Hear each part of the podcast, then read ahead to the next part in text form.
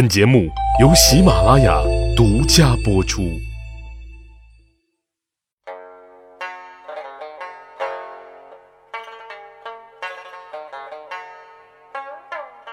去扒历史，增长见识，密室趣谈，在下大汉。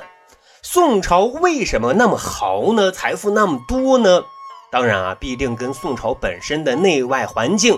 是息息相关的。你比如说，跟金国、辽国，包括西夏，都是有一段蜜月期的。国内呢，又基本上都实行的是轻徭薄赋、休养生息的政策。那内外和谐，人丁相旺，商贾发达，国库自然就比较充盈了。但除此之外啊，人的因素也至关重要啊，尤其是掌管整个帝国财政大权的人。你比如说，如何收取赋税？如何编制预算？如何让国有资产保值增值？等等等等啊，这可是一个系统性的工程。在宋朝啊，这个重任啊就落在了三司使的头上。三司使是一个什么职位呢？说来很有意思啊。北宋建立之后呢，赵匡胤啊惶恐不安，也害怕底下的权臣效仿自己黄袍加身，于是就开始憋出了各类大招啊，以增强皇权。其中最重要的一项制度就是分解宰相的权力，相权基本上是被一分为三，历史上称为两府三司。简单理解啊，就中书门下称为东府，负责政务；枢密司呢称为西府，负责军务。三司呢，负责全国的财政，下设度支、户部、盐铁三个部门。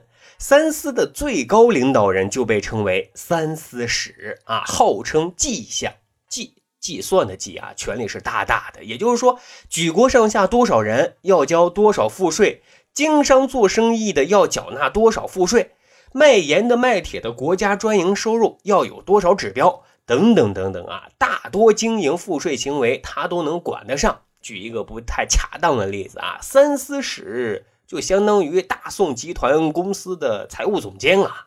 但是呢，做一个国家的财务总监啊，面对庞大的一堆预算支出、一堆经营指标、一堆营收报表，在没有现代科学工具的情况下，怎么分析？怎么统计？怎么合理安排？等等啊，这是一个让人特崩溃的问题。因此，时间久了，再细心、再精明的人，在这个工作岗位上啊，都会光明绝顶，就大把大把的掉头发啊，太难了啊！但是宋真宗时期，有个人坐上这个位置之后啊，却依旧的意气风发、气宇轩昂，还颇有建树，得到大老板的疯狂点赞认可。他谁呢？他就是丁谓，这个人啊，机敏聪颖，博闻强记，琴棋书画还样样精通，而且啊，文追韩愈、柳宗元，诗似杜甫，被誉为今日之巨儒啊！就这样一个天才人物，仕途自然是非常顺的。升任三司使之后，他一眼就看出了这个部门存在的最大的问题，什么问题呢？家底儿不清。啊，你底子不清，还怎么统筹安排预算支出？怎么调整赋税呢？于是呢，他就立即组织人啊，开展了一项普查活动。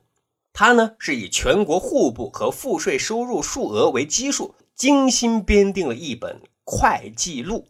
啊，这是一本详尽记录全国财政收入的总报告，成为后来赋税收入和调整财政收支的重要依据。这样一来。家底清了，自然决策更容易了，更科学了，也更准确了。啊，这老话说了啊，一心只想做一个会计的啊，一定不是一个好会计。不能光算账啊，怎么增收呢？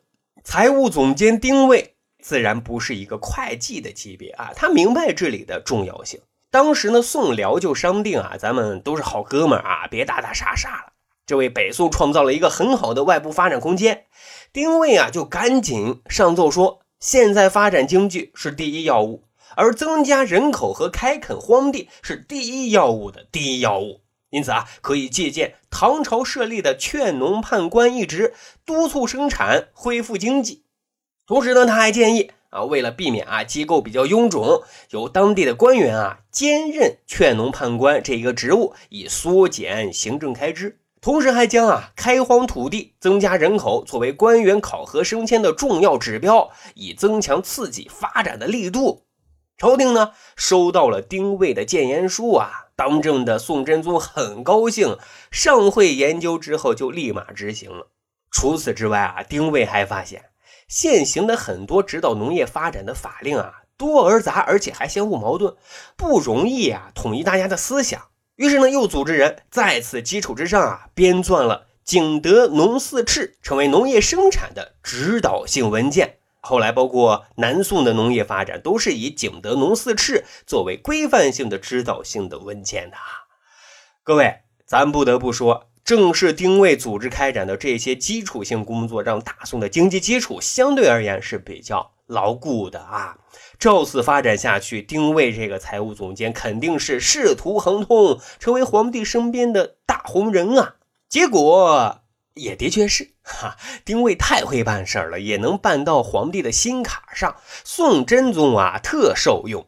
但因为丁谓的眼里啊，只有这么一个领导啊，一心献媚，没有了是非曲折，节操还掉一地，结果就被收录到了佞臣传里啊，成了一个大奸臣啊。为什么这么说呢？有两个故事啊。当时宋真宗想要建造玉清昭应宫。啊，这是一个非常浩大的工程啊！建造的周期计划可是十五年。哎呀，这得消耗多少民脂民膏啊！很多大臣都不同意，坚决反对。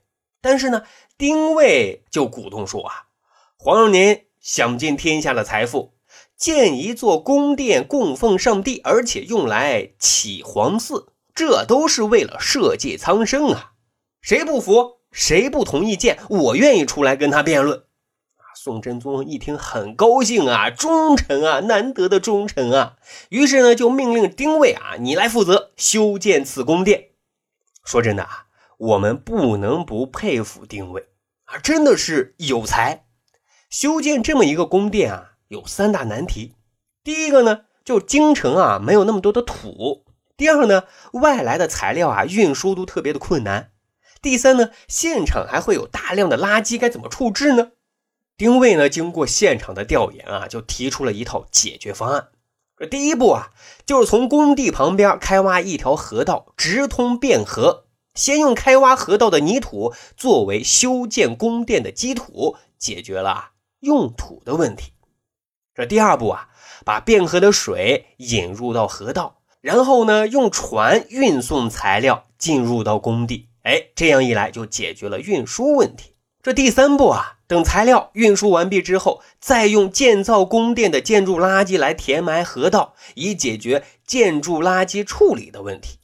就这样啊，丁谓秉承一个不会盖房子的会计不是一个好臣子的精神，仅用了七年时间啊，比原计划缩短了八年时间，就顺利的完成了建造任务。宋真宗一看都惊呆了啊，一顿表彰奖励。可是他的那些同事啊。却因此啊，经常对丁谓翻白眼。寇准有一次也对丁谓翻了白眼啊，怎么回事呢？说来，之前寇准跟丁谓关系其实是很铁的。丁谓事业刚起步的时候啊，寇准就经常向朝廷推荐。那时候的宰相李沆就劝寇准说啊，说丁谓这个人啊，貌似忠良，其实啊是一条大灰狼，你用他啊，早晚后悔。可寇准啊，不以为然。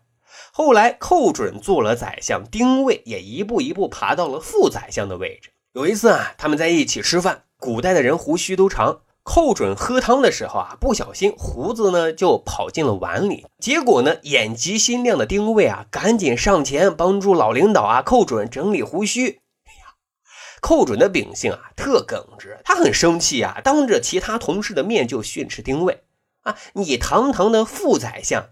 难道就是专门为我溜须的吗？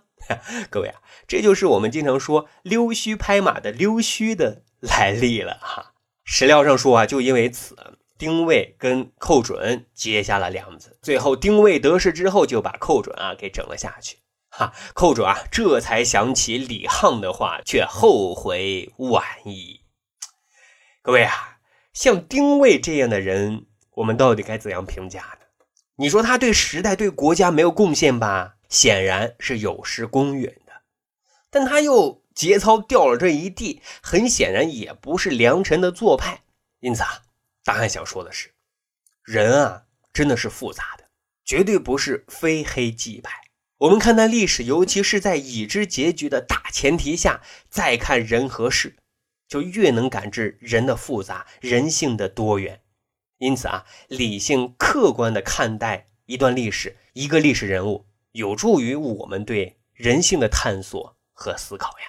这也是大汉今天想要跟各位小伙伴表达的思想。